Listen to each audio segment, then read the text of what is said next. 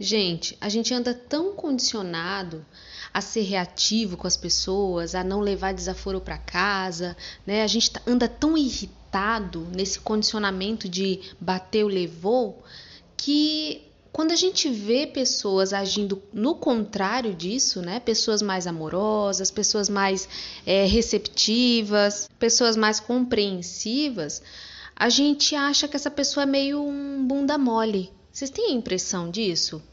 É, eu sempre tive uma tendência a ser mais é, reservada, mais introspectiva, né?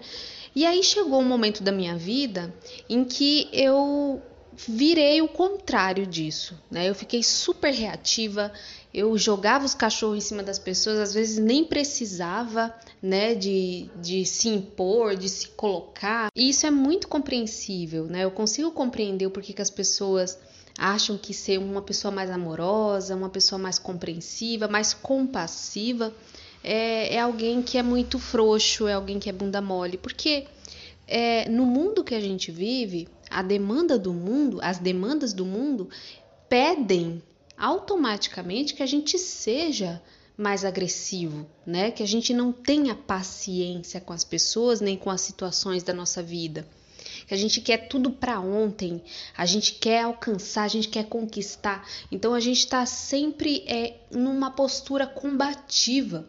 Então é muito comum e é muito compreensível que quando você se depara com uma pessoa muito é, amorosa, que fala de amor, que fala de, de compaixão, que fala de paciência, é muito comum que você olhe para a pessoa e torça o seu nariz. Então, por exemplo, se você é uma pessoa que se importa muito com o que o social diz que é certo, com o que o social diz que é aceitável, você, claro que você não vai querer se encaixar numa postura em que o social ridiculariza, né?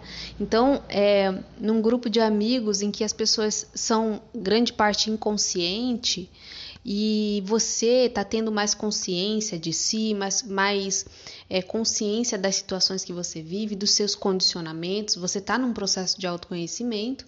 Se você começar a falar sobre autoconhecimento, sobre amor, sobre paciência, sobre compreensão, sobre lei da atração, as pessoas vão te chamar de doido, no mínimo, e ainda vão rir da sua cara né? Então existe essa barreira, né? Se você está sempre ali querendo ser aceitável socialmente, é muito mais fácil que você não consiga se é, encaixar em você, porque a sua essência, a nossa essência é amorosa, né? Ela não é essa coisa combativa que é viver na sociedade hoje, né? Então a sua essência, ela não tá nem aí se o, a grama do vizinho é mais verde que a sua, se o vizinho vai te ridicularizar, né? Se os amigos vão te chamar de doido, se as pessoas vão dizer que você é, não bate bem da cabeça.